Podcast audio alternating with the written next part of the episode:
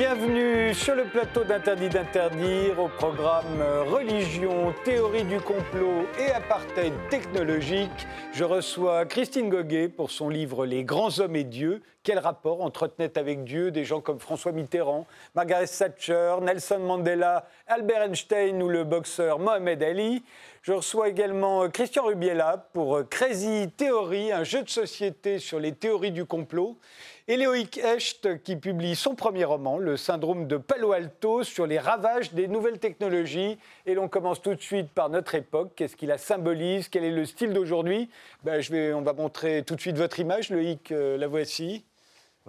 Alors, c'est très, assez souvent que quand je pose cette question, on me montre des images de gens qui regardent leur téléphone portable alors qu'ils sont environnés de choses magnifiques. Mais ça, c'est une photo particulière. Hein. Ouais, c'est la photo d'un artiste franco-suisse euh, qui s'appelle Anthony Gégère, je crois qu'on dit comme ça, et qui a fait ça il y a quelques années déjà et qui, bah, simplement, je pense, voulait montrer en fait la place que bah, la, technologie et les, téléphones portables en fait ont, ont pris dans nos vies. Alors, il a fait toute une série de photos de gens qui se qui font des selfies, etc.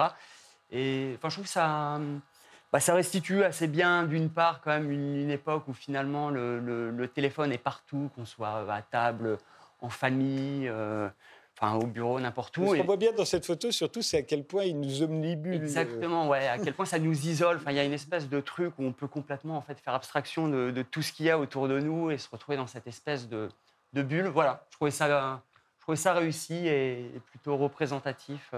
De l'époque. Christian, euh, là on est déjà dans les, dans les théories du complot. Ouais, j'ai choisi cette photo parce qu'elle, d'abord, elle me fait rire. Bon, mais pas que. elle me fait rire parce que voir quelqu'un brandir un point Godwin comme ça en pleine rue, je trouve que c'est assez amusant.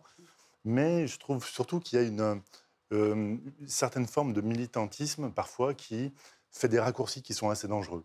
Et, dangereux? euh, ben, les raccourcis sont dangereux. Là, par exemple, on ne connaît pas le contexte. Est-ce que c'est anti-vax? Est-ce que c'est Big Pharma, on peut traduire par industrie pharmaceutique. Industrie pharmaceutique, oui. Voilà. Est-ce que l'industrie pharmaceutique, ce sont des nazis?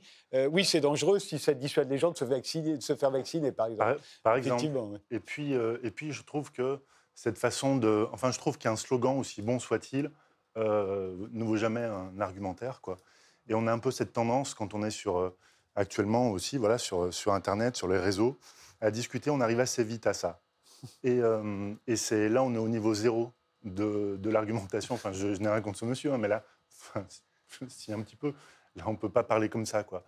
Disons que là, on, rompt la discussion quand on est, quand on, quand on est à ce, ce niveau de, de, raccourci intellectuel. Ce qui est, c'est que les nazis ont été un peu servis à toutes les sauces. En plus, on les a utilisés pour toutes les comparaisons imaginables. Là, actuellement, il y a à peu près. Euh, dès qu'on est contre quelque chose, on met égal nazi, on va dans la rue avec un, avec un panneau. C'est un peu stupide. Christine, votre image à vous c'est celle-ci, on en a beaucoup parlé. On en a beaucoup parlé. Vous allez nous rappeler de quoi il s'agit En fait, c'est Maurizio Cattelan, donc, qui est un artiste contemporain. Qui a beaucoup euh... d'humour, il faut le dire. mais qui en a vraiment. C'est-à-dire qu'il dit, non mais lui, c'est important parce que les gens croient toujours que ça, il faut le prendre au premier degré. Non, Maurizio Cattelan, c'est jamais au premier degré. C'est lui qui avait fait une très belle image. On voyait Jean-Paul II euh, qui avait été anéanti par un météorite, c'était aussi pour rire. Alors il y, a un autre, euh, il y a un autre artiste qui a beaucoup goûté son, son, son œuvre, puisqu'il a mangé la banane après Alors ça, ça a été exposé euh, dans une foire d'art contemporain. On peut le rappeler. Ça a été vendu assez cher, enfin 120 000 euros. Voilà. 120 000 euros. Et puis, il y a un autre artiste qui est venu et qui a mangé la banane. Et qui a mangé la banane. Et je trouvais ça à la fois un peu presque kafkaïen. Il y a un petit côté un peu absurde sur la futilité de certaines choses. Peut-être aussi sur cette société du paraître finalement, euh, puisque là on est dans de la communication, est-ce qu'on est vraiment dans l'art? La, question de l'art contemporain, est-ce que parfois c'est pas une imposture? C'est une vraie question. Je pense que c'est la question que pose Maurizio Catalan, comme Marcel Duchamp posait la même question quand il exposait un ready-made. Très, Après, est-ce qu'il faut le prendre au sérieux ou pas? Ça, c'est le problème des à autres. À 120 000 euros, c'est un choix. oui, mais c'est le problème de celui qui paye 120 000 euros. C'est clair également, je suis bien d'accord avec vous. Et je trouvais ça, effectivement, très troisième degré. Voilà. Eh bien, commençons.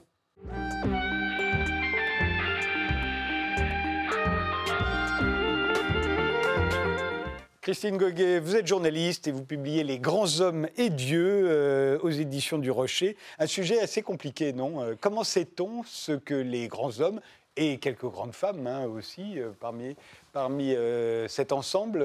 Comment savoir quel rapport exact ils entretiennent ou ils entretenaient avec Dieu?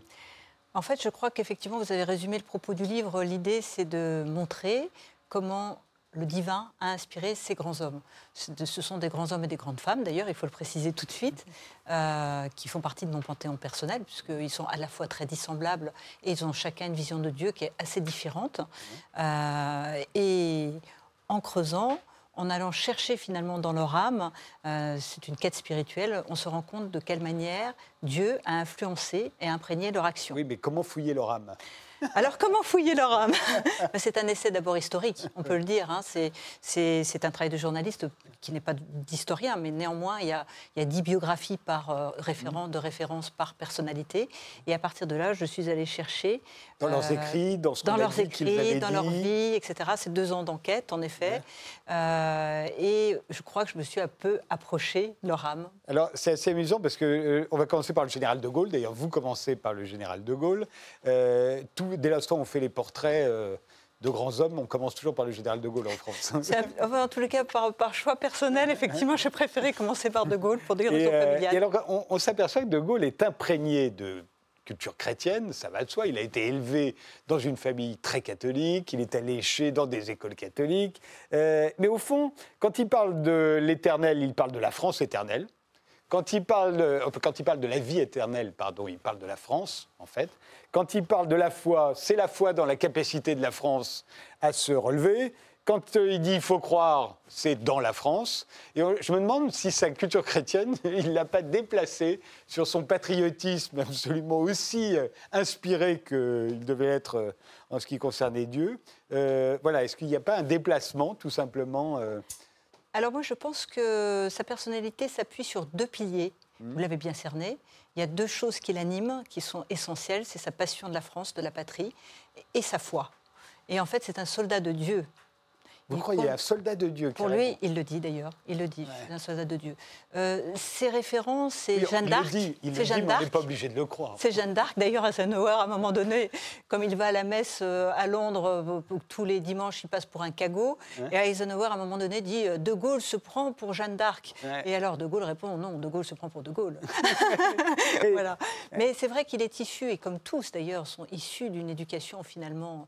Oui, mais est-ce que qui vous les pensez influence. vraiment, pensez vraiment Sa que mère, la mère de- oui, oui, la mère- la mère vous, de vous Charles le racontez bien, on voit bien que chrétienne, euh, il, est, il a été élevé par des, des, des vrais, des grenouilles de bénitier. Oui, Et, euh, et lui-même est allé à la messe toute sa vie. Il n'y a aucun doute là-dessus. Tout en faisant la part euh, Ah, bien et en contenant sa foi dans, dans Oui, la sphère privée. Oui, oui, bien sûr. Jamais, il a, en tant que chef d'État, il ne Une fois.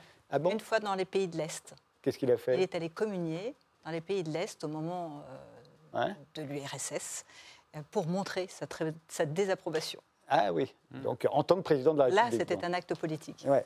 Mais euh, non, ce que je veux dire, c'est que euh, on peut se demander, par exemple, est-ce que De Gaulle croyait vraiment que, que Jésus a ressuscité, par exemple? Est-ce qu'il croyait à la vie éternelle? Est-ce qu'il pensait qu'il y avait un enfer, un paradis? Est-ce qu'il se confessait? Parce que ça, je me demande, quand on est président de la République, est-ce qu'on se confesse? À l'époque, la France entière se confessait. Lui, oui. Napoléon, non. Ouais. Donc c'est très intéressant. Lui, il se confessait. Lui, il se confessait. Je pense que De Gaulle est, est un des, des portraits, en tous les cas, euh, dans ceux que je traite, euh, qui, était le, le- qui avait la foi la plus pure avec Victor Ouais. Hugo. Pour lui, Dieu était, comme le disait Malraux, Dieu était sans autre forme de discussion. Voilà. C'était une donnée. Oui, bah oui. puis De toute façon, quand on a une la donnée. foi, on ne cherche pas de preuves, on n'a pas besoin de preuves. C'est très rare parce que regardez, Mère Teresa, qui fait partie des figures euh, citées, était une sainte des ténèbres. Pour elle, elle a toujours eu cette, nuit du doute, euh, contrairement à un De Gaulle ou à un Victor Hugo. C'est intéressant. Alors, François Mitterrand, qui vient juste après De Gaulle, comme dans, très souvent dans les Non, non, livres. il est, plus loin dans le livre, mais bon. Mais enfin, il vient après De Gaulle quand même. François Mitterrand, c'est pareil. Il est élevé dans un- une famille très catholique. Sa mère est très catholique. Alors c'est un chrétien mystique. D'ailleurs, Oui. à la fin de sa vie, il est plutôt d'ailleurs un agnostique mystique. Il cherche l'invisible Ouais. et il va chercher toute sa vie. Il a été confronté, bien sûr, à la mort très tôt. Sa Mm. mère est morte quand il était jeune, donc il a été confronté à la maladie et donc à l'issue Mm. qui pouvait être proche. Donc forcément, ça l'a élevé. Il s'est interrogé, il l'a beaucoup interrogé et il a cherché, cherché, cherché. À un moment donné, d'ailleurs, Bernard Pivot lui dit si vous arrivez vers Dieu, qu'est-ce que vous aimeriez lui entendre dire? Il dit j'aimerais qu'il me dise enfin tu sais. Euh, J'aimerais qu'il rajoute Sois le bienvenu. c'est vrai qu'il est. On sent bien qu'il y a. C'est presque du, c'est du mysticisme, voire de l'ésotérisme Ah bah, chez, chez, complètement. chez Mitterrand. C'est presque du spiritisme par moment. Par moment. Il pourrait faire parler les tables aussi. D'ailleurs, avec Marie de Henzel, ce sont Ouais. des discours des dialogues qui sont absolument étonnants. Euh, il va se recueillir dans les églises parce qu'il y a un côté mystique. Il va interroger Jean Guiton. Il arrive en hélicoptère dans sa chaumière. C'est relaté dans Libération de l'époque pour lui parler de la mort. Euh, et il va voir euh, Elisabeth Tessier. Et- euh, et Elisabeth l'astrologie, Tessier. on voit bien que c'est pareil. Lui, ce qui l'intéresse, c'est l'invisible, au fond. C'est l'invisible. Il a cherché l'invisible et je pense qu'il l'a cherché toute sa vie. Et il le dit, je suis un agnostique mystique. Quand vous, vous racontez que quand il monte la roche de Solutré chaque année, en fait, après, il va à l'abbaye qui est juste à côté, à Oui. l'abbaye de Thésée. Alors, les, les- On n'en parlait pas à l'époque, on, parlait frère- ju- on parlait que de la roche de Solutré. Oui, c'est vrai. Mais frère Roger le voit débarquer au lendemain de son élection. Il ne l'attendait pas. Il est tout seul dans l'église. Il vient prier visiblement se recueillir pour remercier Dieu, certainement. Enfin, on peut l'imaginer. Oui. Vous lui demandez ce qu'il doit faire. Et, et- et- et toute sa vie durant, il aimera les églises. euh, euh, il aimera se recueillir dans les lieux comme ça euh, de recueillement. Ouais. Et alors, Margaret Thatcher, alors elle, c'est complètement différent. Elle- D'abord, elle vient d'une famille méthodiste. Alors, c'est une Hein fois de bûcheronne, là. C'est- On n'est Ah oui, plus là, du on est- tout dans on le est- même On sujet. est dans le- la morale intransigeante, le- la discipline de fer, euh, l'assiduité. Oui. Parce que alors, c'est cinq, euh, cinq fois par jour, elle. Hein, Cinq les fois jours par de, jour, les jours de sabbat. C'est pour- une fille de pasteur, hein, Oui, donc on peut le pasteur, rappeler, enfin, épicier. comme, euh, comme d'ailleurs Angela Merkel. Il y a beaucoup Ouais. de gens qu'on aurait pu rajouter dans le livre, ça fera peut-être l'objet d'un tome 2, mais Et, et Angela Merkel, c'est très intéressant parce qu'en plus, c'est un pasteur qui est passé d'ouest à l'est. très intéressant. Bon, là, Il est pris- allé prêcher à l'est. Oui, il n'y avait pas beaucoup. C'est vrai, il y a beaucoup de personnalités qu'on pourrait rajouter, effectivement. et Vous ferez euh, d'autres tomes. bah oui, mais le cas de Margaret Thatcher, c'est vraiment intéressant parce que là, on a l'impression d'avoir droit. C'est les puritains qui ont conquis l'Amérique, quoi. Alors, c'est c'est un peu la, Non, bonne image. Ouais. Elle, elle, elle prend la parabole de, de- de Saint Paul et elle dit si un homme ne veut pas travailler, qu'il ne mange pas non plus. Oui. Ah, c'est redoutable. Oui, c'est une dévote. C'est une, c'est une dévote, mais euh, il y a un côté mercenaire presque, hein, je dois dire, euh, dans cette foi. Pourquoi? Je pense que c'est une, c'est une foi sincère, une foi de conviction, mais euh, très intransigeante, euh, et une foi de méthodiste, hein, on peut le dire, qui n'est Oui. pas à la fois du tout catholique, euh, Oui. beaucoup plus douce, et, Oui, on transige ou du pas. catholicisme social comme, voilà, comme celle de, de Gaulle. Oui. qui est issue du, du catholicisme social de Gaulle, contrairement à Thatcher. hein. Elle, elle, on voit qu'on ne, on ne transige pas et, euh, et, euh, et- et que ça rythme quasiment toute sa, vie- euh, toutes ses journées quand elle est plus jeune et puis sa vie ensuite. Oui, euh, donc elle a une, une éducation très austère. Elle dit la solidarité, oui, mais elle ne doit pas être déléguée à l'État. D'ailleurs, dans sa famille, on recevait des pauvres, on- alors que c'était la crise. Euh, mais lorsqu'elle arrive comme Premier ministre, euh, c'est terminé. Je veux dire, l'État est à la place de l'État. Et quand on doit, en morale chrétienne, s'occuper de l'autre, c'est par soi-même qu'on s'en occupe. Euh, Ça se défend d'ailleurs. hein. Ça se défend. C'est une vision. En tous les cas, c'est une vision. Il y a, il y a- ça soulève également un vrai débat entre éthique de conviction et éthique de responsabilité. Quand il y a le conflit des mineurs, où il y a des hommes qui vont mourir, euh, qu'est-ce qu'elle fait? Elle, en- elle- elle, euh, Sa compassion, elle l'oublie. Elle la met à l'écart et elle avance comme chef d'État. Oui, C'est de même avec les Irlandais qui feront la, la grève de la faim. euh, euh, C'est une vraie question. Est-ce qu'on peut diriger en chrétien? C'est une vraie question. Oui. On a vu certains papes le faire, ça n'a pas forcément été exemplaire. mais- Euh, John Kennedy, alors là, un cas aussi particulier, puisque John Kennedy est le seul président des Le États-Unis. premier et le seul. Le premier et le seul catholique, ils sont toujours protestants. Et, euh, et d'ailleurs, c'est un problème. Ça a été un problème pour l'accession. Bah, et pendant toute sa campagne, il doit se justifier, parce que pour les Américains, un catholique obéit au pape. Exactement. Donc, est-ce que le président des États-Unis va obéir au, au pape? Et, euh, Alors, euh, il a une, une vision euh, qu'on qu'on connaît sur sa vie privée, en tous les cas, qui n'était pas d'ailleurs à l'époque. extrêmement catholique, on va dire. Oui. Mais l'Église a un peu fermé les yeux, on va dire. Ouais. Euh, il s'est justifié, effectivement, en disant « je suis un président catholique ». Il n'a jamais renié quand même sa foi, ce qui était quand même interpellant. Euh, mais effectivement, il s'est justifié tout au long en disant je, je ne suis pas un président catholique, vous n'avez pas votez pour un président catholique, vous allez voter pour quelqu'un qui va faire comme ci, comme Et ça. il ne pouvait pas renier Et- sa foi, puisqu'aux États-Unis, pour être élu, il faut avoir la foi. Vous ne pouvez pas vous dire tout à coup, je suis athée. Oui, enfin, il a eu tous les. Yankees contre lui, quand même, à l'époque. C'était pas évident. C'était Oui, pas évident d'y de, de- d'y aller. Donc, dans tous ses discours, en tout cas d'accession au pouvoir, euh, il en parle. Et ça ne l'a pas empêché, finalement, d'être d'être élu et de se battre pour l'égalité des droits des Noirs. Enfin, il, a fait, il a fait énormément de choses aussi que son devoir de chrétien et de, de catholique lui commandait. Puisque Mais- tous aussi, finalement, dans leurs actions, se battent finalement pour l'égalité chrétienne, comme Mandela, on va dire, euh, qui est aussi euh, l'égalité des droits, euh, De Gaulle également. De bien- Gaulle, le, voit le bien, droit de vote des femmes, les comités de- d'entreprise, c'est intéressant dans leurs actions. On va voir que aussi bien Mandela que Mohamed Ali, la religion a une vraie fonction à un moment parce qu'elle fait partie du combat qu'ils sont obligés de mener. Mais dans le cas d'un John Kennedy qui est un anti, euh, est-ce qu'il était vraiment catholique, vous pensez vous? Je pense qu'il a été très catholique. D'ailleurs, son frère, alors, euh, s'est marié avec une une grenouille de grenouille bénitier. bénitier totale, s'est marié avec une bigote. pareil, la même mère, morale. la mère aussi. euh, La même morale que Margaret Thatcher. Jackie, Jackie, qui, lorsque euh, Kennedy meurt, prie Dieu, pense même à se suicider. Elle se dit, elle dit, je ne pourrais pas me suicider parce que je, je ne pourrais peut-être pas revoir Jack et mes enfants. Mhm. Donc il y a quand même une, une ambiance catholique extrêmement fervente. Euh, je pense que Kennedy, sur la fin de sa vie, en tous les cas, euh, a quand même rejeté un peu, renié un peu plus sa foi. Après son tour d'Europe, en tous les cas, il est parce que jusqu'à jusqu'à son tour d'Europe, il allait à la messe quand même. Et il portait avec lui sa médaille de Saint-Christophe, qui est le, qui est le saint des, aventuriers. Parce qu'il est malade. Donc, Sans étant doute. malade et, proche de la mort, Je pense il que- a besoin de quelqu'un qui le protège. Mais... Sans doute. Et je pense que tous, d'ailleurs, ont été confrontés à des épreuves terribles. Victor Hugo a perdu quatre enfants de son vivant, Mandela, trois enfants de son vivant. Euh, de Gaulle, une fille qui est trisomique, il la porte pendant 20 ans. Quand elle décède, à un moment donné, euh, Yvonne de Gaulle est en pleine détresse et elle lui dit, et il dit à Yvonne, ne pleurez pas, Yvonne, maintenant, elle est comme les autres. Oui. Et, euh, Les, é- les- les épreuves élèvent, ou en tous les cas chez ces, chez ces grands hommes. et, euh, Nelson Mandela.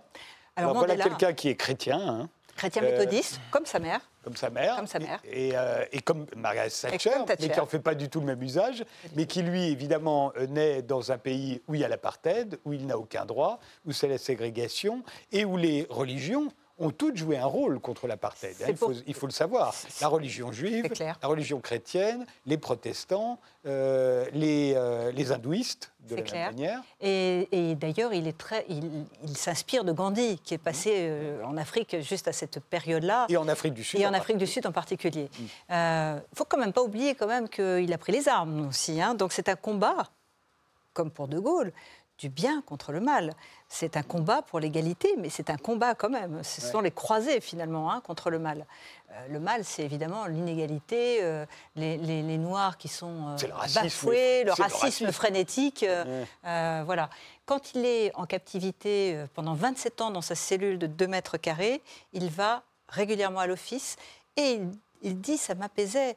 Donc il était un, un profondément chrétien, même s'il n'a pas affiché compte tenu du pays cette foi chrétienne euh, pour évidemment pacifier le pays. Chez, Mandela, on voit, que euh, c'est sans doute la grande explication du pardon. Euh, parce que ce qui est, ce qui est le plus frappant chez, chez Mandela, parce que ça, c'est presque jamais vu au cours du XXe siècle, quelqu'un qui est capable de pardonner à ce point ses ennemis. Aussi implacable est-il été, aussi cruel est-il été, il leur a pardonné. Et c'est la commission Vérité euh, et Réconciliation. Ça, c'est assez chrétien. C'est assez chrétien et c'est très fort. Oui. C'est- c'est Ben, Personne n'a jamais eu la force de faire ça, en tout cas. Euh, je pense que Mohamed Ali aussi avait ce côté. euh, Oui, mais il n'a pas été au pouvoir. Non, non, mais il avait ce côté euh, aussi, il a gardé, puisqu'il était converti, Mhm. euh, il a gardé ce côté compassionnel de, la chrétienté, du christianisme. Mais, mais quand on est chef d'État, quand on hérite d'un pays qui, est la- qui sort de l'apartheid et qu'on arrive à convaincre son peuple qu'il ne faut pas se venger, qu'il faut pardonner, et que tous ceux qui vous ont euh, esclavagisé ou quasiment pendant des décennies vont faire fini. partie de ce pays au même titre que vous, et vous n'allez pas leur en vouloir, et c'est extraordinaire. Personne n'a fait ça. Jamais. Et c'est, comme vous le dites, issu directement justement de, ce- Ouais. de ses racines chrétiennes. Lui aussi a beaucoup souffert. Il a perdu son père quand il avait 9 ans. Il a été adopté par euh, euh, une autre famille. Euh, ses, ses enfants sont, sont décédés de son vivant. Euh, il a toujours gardé sa foi pour lui. Et, mais il dit, il déclare combien l'Église a été importante dans, dans le, dans le combat qu'il a mené. Et c'est ce qui lui a évité aussi, finalement, de, de son, de partir dans le communisme, euh, et effectivement, qui lui a permis de pacifier l'ensemble des religions de son pays euh, sur le tard. Il faut savoir que quand il a été condamné, euh, avant de faire ses 27 ans de prison, il a été condamné entre autres pour communisme. hein, Pour communisme. Oui. C'était très éloigné en fait de sa personnalité profonde, mais enfin bon, tous les moyens sont bons. Churchill, Churchill, c'est euh, vraiment l'agnostique. C'est l'agnostique. Voilà. C'est l'agnostique. Mais il a failli quand même être ecclésiastique. Oui, Notre. Churchill, ça nous aurait donné quand même de belles proses. Voilà. Donc euh, et sur Churchill la- voulait le pouvoir, donc euh, ça pouvait être une manière d'y parvenir. Alors en fait, c'était un peu comme Napoléon. La religion, qui composait pour lui une part de l'identité de la nation anglaise, euh, lui servait euh, de d'outil de gouvernance c'est une sociale et construction politique. sociale, donc et on ne peut pas, on pas passer à côté. Voilà. Et il mettait Dieu à toutes les sauces, dans tous ses discours, euh, Mmh. euh, Dieu sauvera la nation, etc. etc. Mais vous pensez qu'il croit, lui? Je crois Sur pas. la f- Non, je pense que c'est plutôt un agnostique. Alors, il est complètement dépressif, ça, tout le monde le sait. Il noie euh, sa dépression dans l'alcool et dans les aquarelles. Euh, et, et- mais sur la fin de sa vie, quand même, il y a des conversations avec son fils, qui sont relatées par son fils, qui montrent qu'il s'est, comme Napoléon, finalement, un peu tourné à nouveau vers le Créateur. Parce qu'il est proche de la mort. Oui, mais, il y a des gens peut-être qui, des gens qui ne se tournent pas. Qui sait Napoléon, oui, c'est une construction sociale. Au fond, il va se servir, servir du christianisme euh, en France. S'il était resté en Égypte, il se serait servi de l'islam, il serait probablement devenu musulman. Je Euh, ne crois pas, moi. Ah bon? Je ne crois pas parce qu'il a confié le pouvoir aux Coptes en Égypte, quand même. Oui, Donc parce bien la comprenait preuve. mieux, peut-être. C'est bien la preuve que quand même, il y Oui. avait un vieux fond euh, chrétien euh, qui, qui est issu de la Corse directement et de sa mère qui était extrêmement euh, catholique et pieuse. Euh, Laetitia Bonaparte, presque superstitieuse. Euh, Même lui, d'ailleurs, quand euh, Napoléon se marie avec Joséphine, il écrit sur son anneau au destin. Donc il y a un côté presque superstitieux. Oui. Ça, ça- ça divise beaucoup les historiens, mais néanmoins sur le plateau aride de Longwood, à un moment donné, euh, euh, il y a des discussions extraordinaires, exceptionnelles. Moi, je les ai trouvées dans les conversations religieuses avec Napoléon euh, sur le christianisme, euh, ou qu'il a avec son médecin, avec Montolon, avec le général Gosse. Il y a, Donc, tout ça, c'est à Sainte-Hélène. hein. voilà, Longwood à Sainte-Hélène, évidemment, et, et où il dit tout proclame l'existence de Dieu. Et il y a des conversations qui, qui touchent à la philosophie, qui montrent un Napoléon totalement différent et très euh, presque philosophe. Mohamed Ali, vous en avez parlé. Il faut voir qu'à l'époque, euh, les Noirs américains, euh, écœurés par le racisme et la ségrégation, vont être tr- quand même très nombreux à se convertir à l'islam. Euh, et, et alors, pourquoi le fait-il Et pourquoi est-il Alors, lui, c'est vraiment un des croyants certainement les plus sincères, puisque ensuite, il va rester un musulman très actif jusqu'à la fin de ses jours. euh, euh, et alors, lui, complètement sur la compassion, sur, euh, Oui, sur parce- l'égalité entre tous les hommes, sur. euh, Il garde, il garde ça de son héritage finalement méthodiste. Mmh. Euh, il était très croyant, ses parents étaient très croyants. Il porte le nom d'un Cassius Clay au départ. Donc pour se libérer de ces chaînes, la religion chrétienne étant celle de la, de la majorité des Blancs, il se libère. Et il va vers une autre religion qu'est l'islam, mais qui, qui conserve ce côté compassionnel euh, et ce côté du pardon. Et il, ne, il ne jure que par Dieu. Ouais. Il monte au combat avec Dieu, Dieu l'habite, euh, comme, comme Victor Hugo d'ailleurs. Il le ressent, il, il, il le fait vibrer. Et alors, dernier exemple, il y en a plein d'autres que vous traitez, c'est Albert Einstein. Lui, il a vraiment la religion de la science. C'est-à-dire que pour lui, croire en Dieu, vrai. c'est vraiment, c'est vraiment n'importe quoi. Mais il est plutôt gentil. C'est la Avec- vision la plus complexe en fait. Voilà. C'est le, c'est le Dieu de Spinoza, le Dieu Bah, euh, qui se assez juif. révèle. On peut être juif et athée. Oui. Au fond, lui, il est juif et athée. Oui, c'est ça. Il, il dit Je suis un non-croyant profondément religieux. Voilà, c'est Donc euh, c'est- tout est dit. Euh, il a été élevé dans une éducation chrétienne. Il a été élevé ensuite dans une éducation juive. Ses parents sont juifs, non pratiquants. Il va suivre cette voie-là tout en gardant sa tradition, euh, évidemment culturelle juive, euh, mais en étant proche du Dieu de Spinoza, l'ordre harmonieux de la nature euh, et le Dieu des mathématiques. Oui, voilà, c'est les, les sciences, et tout ce, qui est, tout ce que les sciences réfutent. faut pas, faut surtout pas insister. C'est clair. À, à un moment donné, on lui pose la question, on lui dit Est-ce que vous croyez en Dieu? Et il répond Dites-moi ce que vous entendez par Dieu et je vous répondrai. Oui, mais ça, c'est très juif. Ça aussi. C'est Parce vrai. que- oui, parce qu'il n'y a, il y a pas de. c'est pas Il y a aussi beaucoup d'humour, beaucoup de troisième degré et je trouve ça très joli. Un commentaire, Christian? Un commentaire Non. Non, non, Eric euh, Hecht non plus? Non, mais si, enfin, peut-être que pour Einstein, il aurait pu. euh, peut-être qu'aujourd'hui, en fait, il croirait en un dieu qui serait un programmeur ou quelque chose comme ça. ou, Enfin, finalement, sait? non. Oui, c'est enfin, vrai, avec le téléphone. enfin, je crois qu'il a cherché à comprendre un peu le à concilier la, la- sa théorie de la relativité, la physique quantique à la fin de sa vie, et en fait, il a eu, il a pas réussi à faire le, le pont entre les deux. Donc. Il que- est assez pessimiste euh, finalement dans sa croyance, même si euh, il trouve que tout est beau, ce qui est vrai que l'ordre harmonieux de la nature est formidable. Mais il dit que nous sommes li- nous, nous ne sommes pas libres quelque part. Nous, pensons que nous sommes des êtres de liberté, mais nous ne sommes pas libres car nous sommes conditionnés par des choses qui nous dépassent. Très intéressant. Vous Mais justement, les choses qui nous dépassent, il y a tellement de mystères à percer, et pour ça, il fait confiance à la science. Euh, il n'a pas besoin de la religion, au fond. Oui, c'est vrai, ou, ou à l'éducation. Enfin, c'est induit dans ce qu'il dit. Il a une approche, euh, je pense qu'il a évidemment l'approche la plus élaborée, la plus, euh, la plus complexe, mais la plus élaborée. Les grands hommes et Dieu, c'est paru aux éditions du Rocher. On fait une pause, on se retrouve juste après.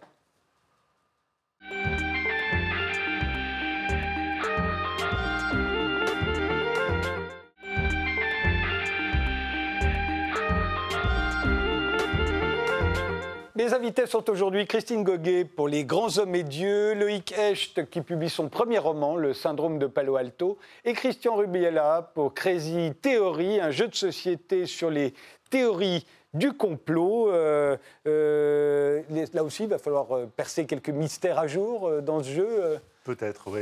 C'est un, jeu qui se veut surtout amusant. hein. Oui. C'est surtout, c'est un jeu, on espère, qui a du fond avec euh, le co-auteur avec qui je travaille, Fabrice Andrivon.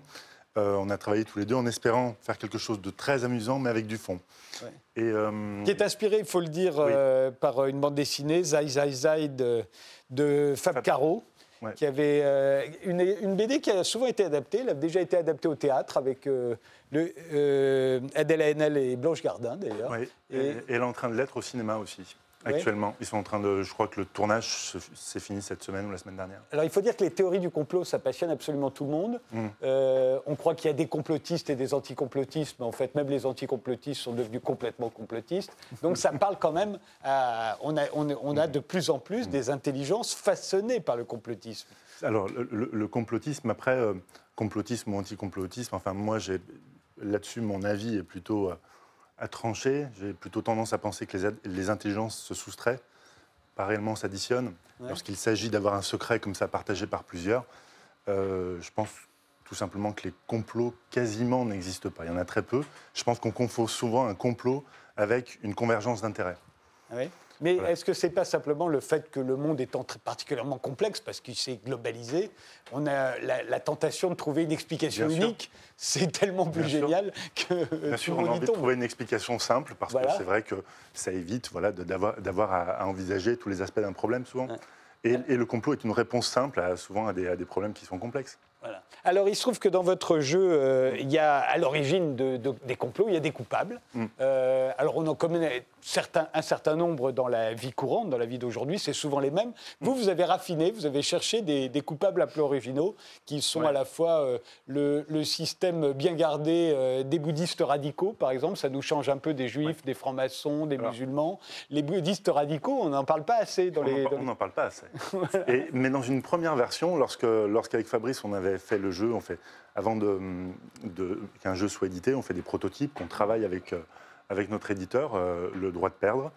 Euh, et, et, et il y avait justement euh, les islamistes étaient là, les juifs étaient là, parce qu'on se dit, c'est toujours sur, sur ces, ces, ces- ces groupes qu'on pointe du doigt, donc mettons-les avec d'autres, parce que comme ça, ça, ça montrera un petit peu le... Et puis, euh, en discutant avec, euh, avec, euh, avec François, notre éditeur, lui, son, son credo, c'est plutôt de rire Mhm. avec que de rire de. Oui. Donc, Et- vous avez enlevé ce qu'on et, des gens qui sont constamment ils disent c'est inutile de, le- de le faire. Oui, c'est vrai. Il ne faut pas. De toute façon, le front libération sur surarmé des bègues, euh, certains y verront des- une, une allégorie d'autre chose, de toute manière. Pourquoi pas? Pourquoi Oui, pas? voilà. Et euh, euh, comment vous êtes amusé? On va revoir l'ensemble parce que voilà les, les- le ré- alors les écolos en Sarwell, là c'est du on voit que c'est du gag.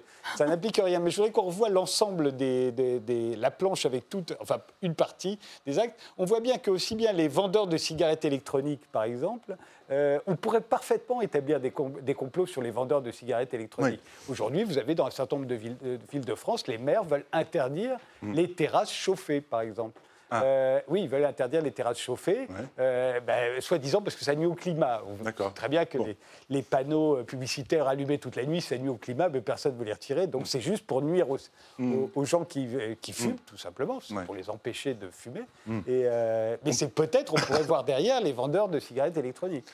On, pour- on pourrait derrière, on- en fait, on peut, on peut voir absolument tout ce qu'on veut. C'est ce qui, euh, nous, nous a amusé avec le jeu. Alors, le principe du jeu, c'est un, un principe qu'on retrouve dans la bande dessinée. C'est de là qu'est venue l'idée.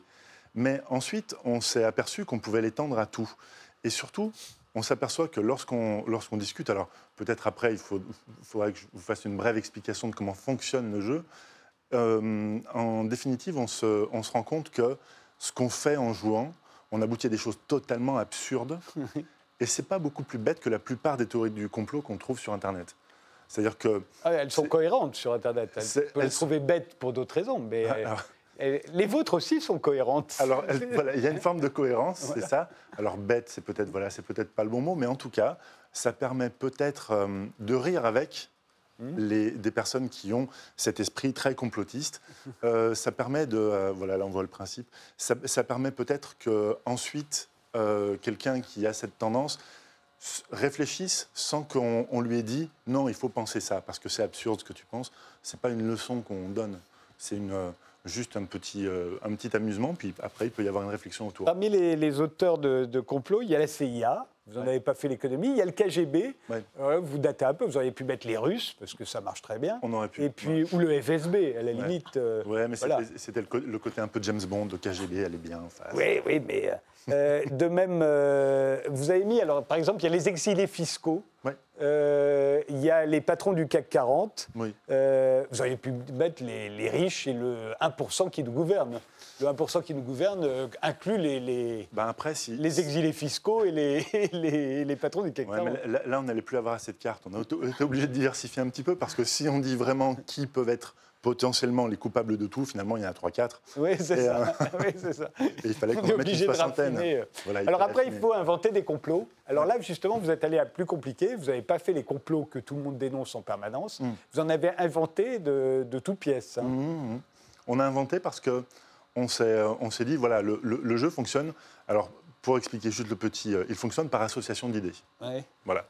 On prend un complot de départ, on va mettre des complices, parce que dans tout bon complot, il y a plein de complices. Je ne sais pas si on prend l'assassinat de JFK, il y a euh, la CIA, le FBI, euh, il y a, un- il y a un flingue La magique, mafia, la mafia, il y a voilà, le complexe militaro-industriel. voilà, et, ou un gars qui a eu un coup de bol monstrueux. Bon, Voilà. on va peut-être... Mais là, par exemple, voilà un complot que vous, vous faites tête là, Les retransmissions télé de l'Assemblée nationale provoquent votre sommeil. Et lorsque les décisions sont prises, bien entendu, vous dormez. C'est ça, dormez. Et pendant ce temps-là, le cauchemar est en marche. Ça, c'est un vrai bon complot. Ah, c'est un vrai bon complot. C'est parce, parce que c'est bien possible, finalement, en y réfléchissant. Et euh, oui, on, on- on a essayé sur, sur certains d'être complètement absurdes. Euh, Il y a un complot qui dit la, le- lorsque la, la mousse du savon, quelle que soit la couleur du savon, la mousse du savon est toujours blanche. Où passe la couleur Ne vous laissez pas avoir par le charabia de tous les scientifiques. On se demande où elle passe. Voilà. Voilà, parfait. Et, euh, et en fait, le- le- lorsqu'on a, on a des complots qui peuvent être discutables, quasiment comme celui de l'Assemblée nationale, on essaye de susciter le rire. Mais en même temps, voilà, c'est toujours. À la fin, on s'aperçoit qu'on a fait des liens, juste des idées qui font des liens les, les unes avec les autres. Euh, et puis, c'est quelque chose qu'on a en soi, faire, faire ce genre de lien. Donc, il est quasiment impossible de ne, de ne pas. euh, il est impossible de ne pas penser. Si je vous dis couleur, vous allez. Vous me dites quoi? Ben, je sais qu'il y en a un autre euh, complot qui est pas mal aussi, mais ça m'a fait réfléchir. Vous avez dit quand, euh, quand les pigeons euh, font caca sur les voitures, Oui. quand on a une voiture blanche, c'est toujours du caca noir, Mm. et quand on a une voiture noire, c'est toujours du caca blanc. Ouais. Ouais, Donc là aussi, C'est assez mystérieux quand même ça. voilà, c'est à Hein la fois mystérieux et On ne va pas si- se faire avoir, on sait bien qu'il y a quelque chose Ouais, derrière. ouais. Voilà, alors là, là, c'est surtout pour susciter un sourire au début du, au début du jeu et ensuite que les choses s'enchaînent parce qu'il faut que les, les idées s'enchaînent pour qu'on puisse dérouler un complot. Dérouler un complot, et surtout, c'est là où il faut insister, c'est un jeu qui n'est pas narratif, donc qui s'adresse vraiment à tout le monde parce que dans les jeux, c'est très euh, clivant lorsqu'on doit faire. euh, La culture, lorsqu'on c'est clivant. c'est- clivant et c'est clivant de devoir faire raconter une histoire. Parce que tout le monde ne sait pas raconter une histoire. C'est très difficile, ça demande beaucoup de compétences. Alors que faire des associations d'idées, c'est super simple. C'est d'ailleurs impossible de ne pas faire une association d'idées, à moins d'être un moine bouddhiste. Euh, Lorsqu'on dit un mot, on, on peut- on ne peut pas penser à autre, ne pas penser à autre chose. Si je dis euh, ciel, il est impossible de ne pas penser à bleu, Ouais. euh, ou à avion ou à nuage. On, on y pense automatiquement. Et ça, ça se base là-dessus. Et hum, en réalité, lorsque on regarde une, euh, une théorie du complot telle qu'on en trouve parfois sur, euh, je dis sur Internet, mais on peut en trouver à peu près partout, Ah oui, on en, entend, euh, on en entend au café. euh, finalement, ce sont juste des, liens très très qui sont euh, qui sont mis en avant, mais c'est juste des liens qui sont parfois très très fins entre deux idées. Il y a parfois pas grand chose, mais euh, comme on, on fait, euh, on est victime la plupart du temps d'un biais de confirmation. Il n'y a plus que ce lien-là qu'on voit. Tout le reste, on ne le voit pas, et on arrive à faire une théorie du complot. Bon, Est-ce qu'il y a des théories du complot qui sont plus poétiques on a envie d'y croire euh, Christine? Moi, ce que je trouve en tous les cas, c'est que c'est très pertinent parce que on, on sourit, on, on a même envie de rire, donc ça veut dire que ça touche juste. Loïc Hecht euh, Le fait que la Terre est plate, non? Ah, Il y a des théories du complot dans votre roman, on va en parler dans un instant. Ouais, il y a- des, euh, vos personnages ont des théories du complot dans la tête, euh, comme tout le monde, en fait, ouais, aujourd'hui. bien sûr. Qu'est-ce que vous, euh, qu'est-ce que vous comprenez Est-ce que vous compreniez mieux aujourd'hui comment fonctionnent euh, les théories du complot, ou ce qu'on appelle en général le complotisme Et encore une fois, je ne restreins pas le complotisme à ceux qui croient que ce sont les Américains qui ont fait tourner les, tom- tomber les tours du 11 septembre. oui, oui, Moi, le complotisme, c'est beaucoup plus vaste. oui, oui. C'est- devenu un- la maladie infantile de notre époque. Un peu, c'est ça. Voilà. Alors, je ne sais pas si, si on, le, on le comprend mieux, mais, euh, mais on s'aperçoit que lorsqu'on dit c'est un jeu sur les théories du complot, tout de suite, ça éveille l'intérêt. Parce que c'est vraiment quelque chose qui séduit tout le monde.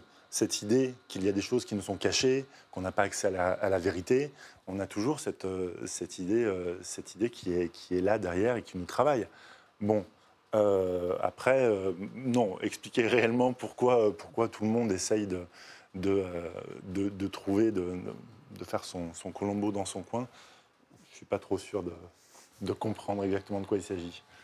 Crazy Theory, euh, le jeu de Christian Rubiela et, euh, et, Fabrice Andrivon, et Fabrice Andrigon, c'est paru aux éditions euh, je... le droit de perdre. Le droit de perdre. Voilà, Voilà. c'est important, le droit de perdre.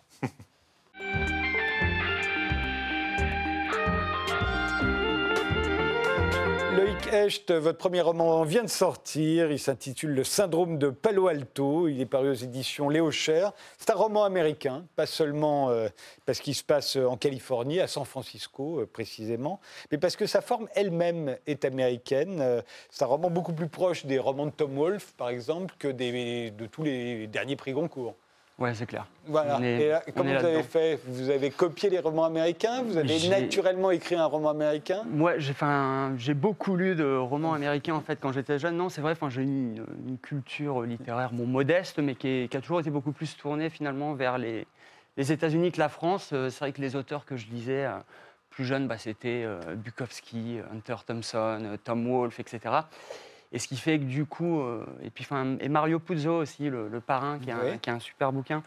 Et c'est vrai qu'un peu naturellement, quand c'est imposé à moi le, le- le fait d'écrire un, un roman, je me voyais pas trop faire un énième bouquin d'un Parisien qui a 30 ans et qui raconte sa vie de Parisien et tout. J'étais pas trop là-dedans, mais en même temps, j'avais un peu envie de raconter euh, bah, notre relation quand même à la technologie, parce qu'il est beaucoup question de ça dans le, dans le bouquin, et la place que ça occupe dans nos vies.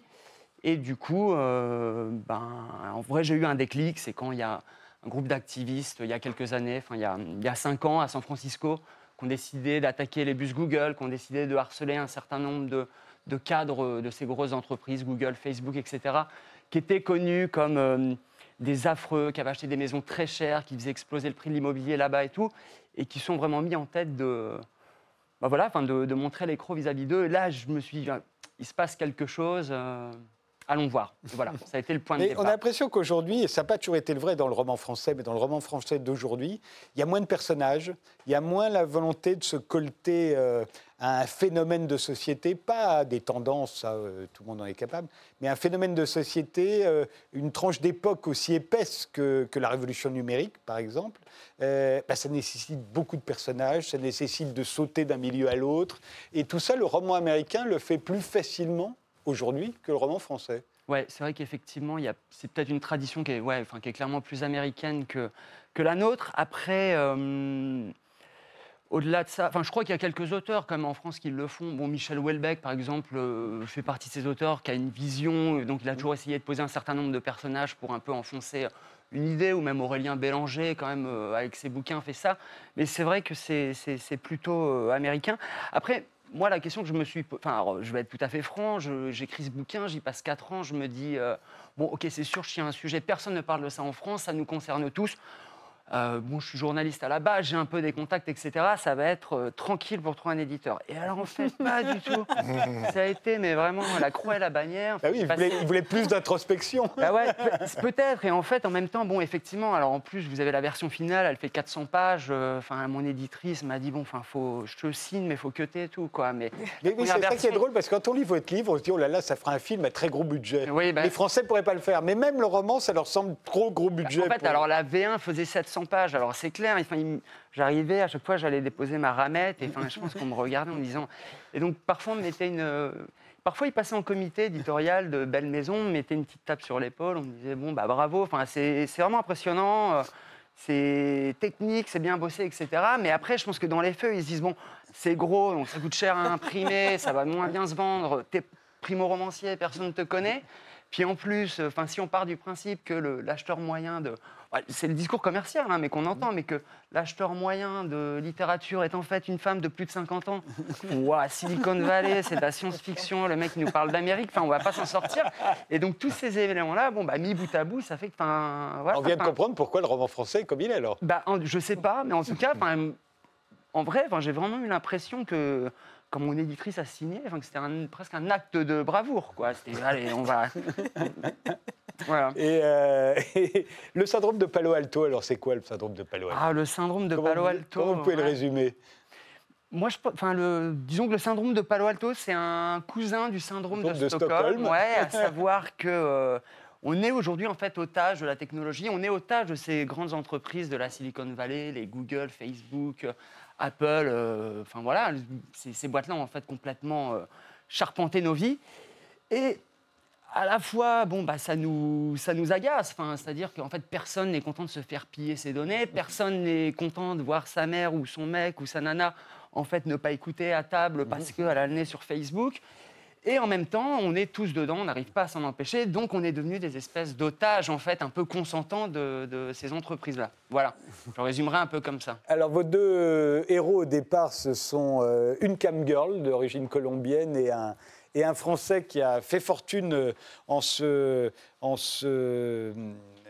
faisant éjecter au fond de la start-up qu'il avait fondée. Il a touché, il a touché des actions, mais, mais il n'est plus au pouvoir. Et, et qu'est-ce qu'ils ont en commun, à vos yeux À part le fait que ce sont deux immigrés euh, en Californie? C'est vrai, non, mais c'est le premier point commun. Tous les personnages un peu dans le livre ont cette particularité de venir des quatre coins du monde parce que c'est quand même un creuset finalement de.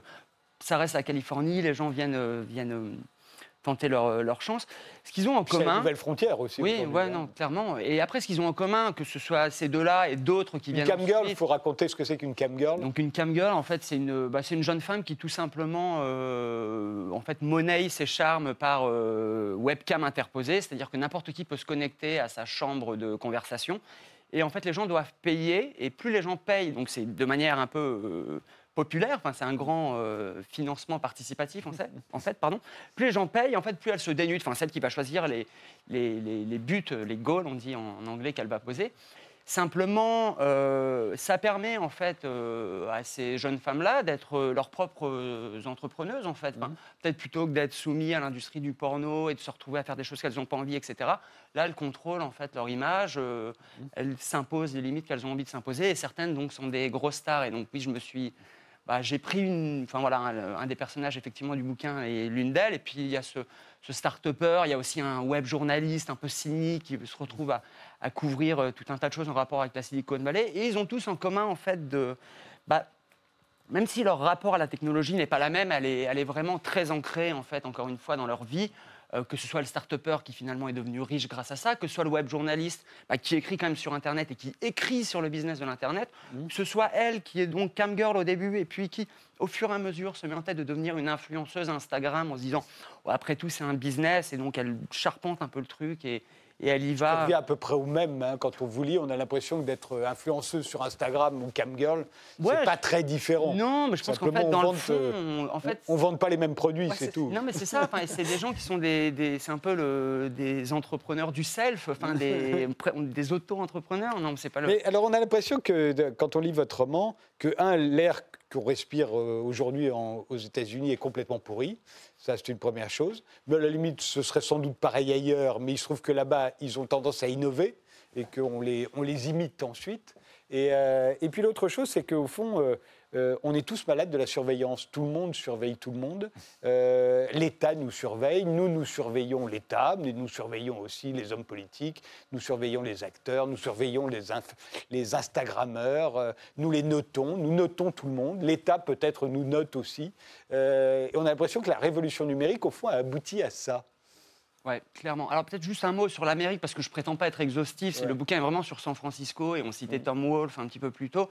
Et c'est vrai que le bûcher des vanités, qui en fait décrivait euh, New York par en fait toutes les, les différentes euh, strates de la société, l'idée c'était un peu de faire la même chose sur San Francisco. Donc c'est comme, enfin, San Francisco est comme une ville qui est très particulière effectivement. Et après sur la hum, la seconde partie de la question, effectivement, enfin, sur toute cette dimension euh, où, oui, on est noté en permanence. euh, oui, c'est partout en fait que de Blablacar à, euh, à- enfin, ou toutes ces, ces choses-là au dark web, où en fait même les vendeurs qui vendent de la drogue en fait sont notés. Enfin, finalement, il vaut mieux quelque part acheter une Kalachnikov à un mec qui a 4 étoiles et demie sur 5 ou acheter de la MDMA ou de la cocaïne à un mec qui a des bonnes notes qu'à un vendeur en fait qui sort de nulle part et on ne sait pas ce qu'on va obtenir. Et c'est vrai que bah, les notations sont devenues une des, des tyrannies de notre société et la surveillance, euh, bah, on est une autre. Enfin, là, on voit, d'ailleurs, il y a un grand débat autour de la reconnaissance faciale euh, en France ces derniers temps. Et ce qui se passe, c'est qu'en fait, à chaque fois, c'est des technologies qui nous sont imposées, souvent d'abord euh, de manière ludique. La reconnaissance faciale, aujourd'hui, un téléphone sur deux qui est vendu, en fait, se déverrouille en mettant son visage. En fait, c'est pratique, c'est simple, c'est un peu rigolo. Et en fait, on s'en rend pas compte et ça rentre dans les usages. Et donc, en fait, quand on arrive à l'étape d'après, bon, bah, on se dit, allez, euh, enfin. Et c'est un peu comme ça avec euh, tout un tas de, de technologies. Et c'est notamment comme ça qu'on s'est retrouvé à abandonner énormément de nos, de nos données sans y réfléchir parce qu'on Et voulait de, avoir un nos, et de nos libertés. et de nos libertés. Et, et rétrospectivement, on dit putain, ah merde, on a pris un Cambridge Analytica là. Ah, en fait. Et en fait, à chaque fois, c'est trop tard finalement. Donc euh, voilà. Bon, enfin, sans. Oui, l'idée était aussi, voilà, le, le bouquin sert peut-être à ça. Enfin, c'est un. C'est, c'est pas un bouquin militant à proprement parler, mais c'est un bouquin qui pose sur la table, voilà dans quel monde on vit. qui, qui pose les problèmes auxquels on risque d'être confronté demain aussi, notamment euh, faut-il déclarer la guerre à la tech, euh, parce que là-bas on appelle ça la tech, faut-il déclarer la guerre, euh, comme l'ont fait les militants dont vous parliez il y a quelques années, euh, euh, déclarer la guerre au- au- à la Silicon Valley, mais aussi à tous ces zélés agents et employés. Ouais. Et, et là, ça va être très, beaucoup plus, bien au-delà de, des simples employés de Google et de Facebook. Ouais, c'est sûr que. Il y en a qui y pensent. Ouais.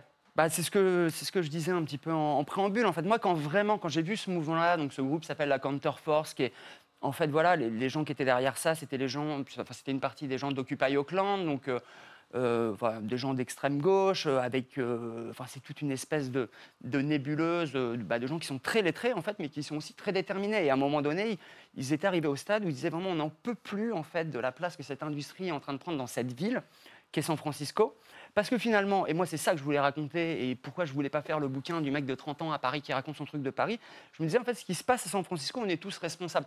C'est-à-dire que quand euh, vous, moi ou vous, euh, utilisons en fait euh, nos téléphones, quand on télécharge des nouvelles applis, quand on se met de plus en plus à utiliser en fait euh, ces choses-là. Quand on surveille et quand on note. Aussi, il y a une réalité en fait qui est concrète, c'est que ces boîtes-là qui sont dans la Silicon Valley ont besoin de plus en plus de main d'œuvre.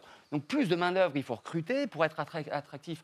Faut, enfin les salaires sont assez hauts, etc. Et en fait tout ça est une espèce de course à l'échalote où les gens qui bossent pas dans cette industrie-là bah, peuvent plus se loger, peuvent plus. Alors il y a des systèmes de transport en commun. À l'époque, ils les avaient visés. Pourquoi? Parce qu'en fait, on croit que Google, euh, Facebook, tout ça, c'est, enfin que la Silicon Valley, c'est une espèce de petit mouchoir de poche, mais en fait, c'est assez grand entre San Francisco où on a envie de vivre parce que c'est cool, et aller bosser à Palo Alto, donc euh, notamment où il y a le siège de Facebook, ou Mountain View, le siège de, Google. En fait, c'est l'enfer. Il faut faire une heure et demie de bagnole aller, une heure et demie de retour. Enfin, c'est blindé. Donc, ces boîtes-là ont mis en place des navettes, des bus, enfin des bus, ouais, pour emmener leurs- employés qui peuvent monter dans le bus dès le matin. Ils peuvent travailler, ils peuvent dormir, ils font ce qu'ils veulent. Enfin, bien évidemment, on, on les force jamais à rien. C'est le principe de, de ces boîtes-là. Mais en même temps, dans les mêmes boîtes, par exemple, euh, chez Google, va y avoir des, bah, des gens qui servent les cafés, les, les masseurs, etc. Et eux, souvent, en fait, bah, les baristas ne sont pas employés par Google, c'est des sous-traitants. Donc, on peut avoir deux personnes qui vivent à San Francisco, qui sont voisins, qui bossent tous les deux chez Google, mais parce qu'ils n'ont pas le même statut, l'un peut monter dans le bus et pas l'autre. Et d'ailleurs, l'un, en fait, ils vont pas être voisins parce que le barista n'a pas les moyens de se payer de façon un, un appartement à San Francisco, en vrai. Et donc, ces activistes ont décidé d'attaquer ça. Et moi, je pensais que ça allait vraiment exploser. Puis finalement, au bout d'un moment, ils se sont quand même dit nous, on est un peu des mecs d'Auckland aussi, on n'est pas des mecs de San Francisco, donc démerdez-vous avec vos problèmes, puisqu'ils ont le même problème à Auckland, qui est une ville de la, de la banlieue de San Francisco, qui était connue pour avoir le, le pire taux de criminalité aux États-Unis, etc. Et aujourd'hui, en fait, c'est tellement devenu invivable, mais même pour des gens qui bossent chez Google euh, à des niveaux pas très hauts, que les gens commencent à aller en fait de l'autre côté de la baie à Auckland. Donc, enfin, voilà, chacun un peu. Et euh, sachant qu'en plus, si la question se pose, c'est si on leur fait la guerre ou on déclare la guerre, c'est avec ou sans violence. Ça pourrait être aussi une révolution citoyenne. Il y en a qui préfèrent les révolutions citoyennes. Euh, et puis, il y, a il y a une dernière chose, c'est qu'avec l'imprimante 3D aujourd'hui, c'en est encore à ses débuts, mais très très vite, on va pouvoir fabriquer des armes. Bah, on peut même. alors, Enfin, bon, On peut, aujourd'hui, on il peut. est- il mais est peu de gens encore ont des imprimantes question, 3D. non, c'est vrai. Il, ouais, il est un peu question, parce qu'il est un peu question de ça dans le bouquin, voilà. Enfin, à un moment donné, des, bah, des activistes. Enfin, j'ai imaginé, ok, le stade d'après, comme j'étais frustré finalement qu'il se passe rien, je me suis dit bon, bah, non, mais donc oui, il y a des- des- un personnage qui, à un moment donné, imagine en fait commettre une action un peu violente contre euh, des- ces entreprises-là. Et qui fabrique une arme en 3D avec une imprimante. Et en fait, oui, en fait, aujourd'hui, on peut faire ça. Bien euh, sûr qu'on peut. si on est un peu débrouillard, euh, on peut télécharger en fait des fichiers qu'on envoie dans son imprimante, qui vont imprimer chaque pièce les unes après les autres, et on peut les assembler. Et il y, y bah, il y a un type qui s'appelle Cody Wilson, euh, un Texan, qui a fabriqué en fait le premier flingue euh, il y a quelques années. C'était simplement neuf pièces de plastique qu'on assemblait et qui pouvaient vraiment tirer. Et donc, d'ailleurs, Wired, qui est un peu le, la bible des, technophiles, euh, un peu BA, a, l'a consacré dans euh, sa liste des euh, 10 ou 20 personnes les plus dangereuses euh, du numérique. Le syndrome euh, de Palo Alto, c'est le premier roman de Loïc Hecht euh, qui est paru aux éditions Léo Cher. Je vous remercie tous les trois d'avoir participé à cette émission. Les grands hommes et dieux de Christine Goguet, c'est aux éditions du Rocher. Et Crazy Theory, le jeu de Christian Rubiela et Fabrice Andrivon, illustré par Fab Caro, c'est édité par le droit de perdre. Merci de nous avoir suivis. Rendez-vous au prochain numéro.